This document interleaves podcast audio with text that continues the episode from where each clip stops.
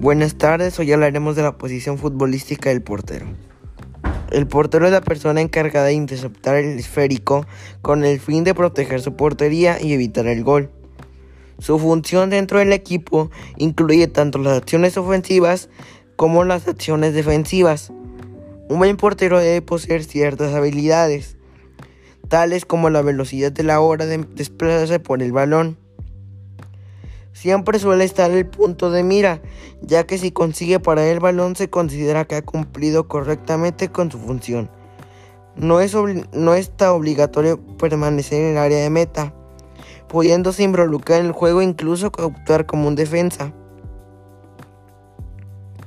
Habilidades del guardameta. El posicionamiento.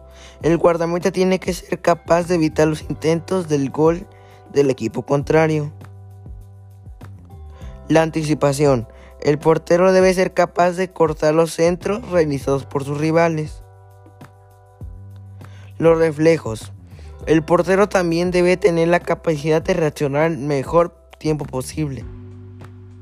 La personalidad y la seguridad en uno mismo. En muchas ocasiones el portero tendrá que tomar decisiones solo y en cuestión de segundos. La comunicación, con el fin de mejorar la funcionalidad del equipo. Espero y esta información les sea de utilidad. Hasta luego. Gracias.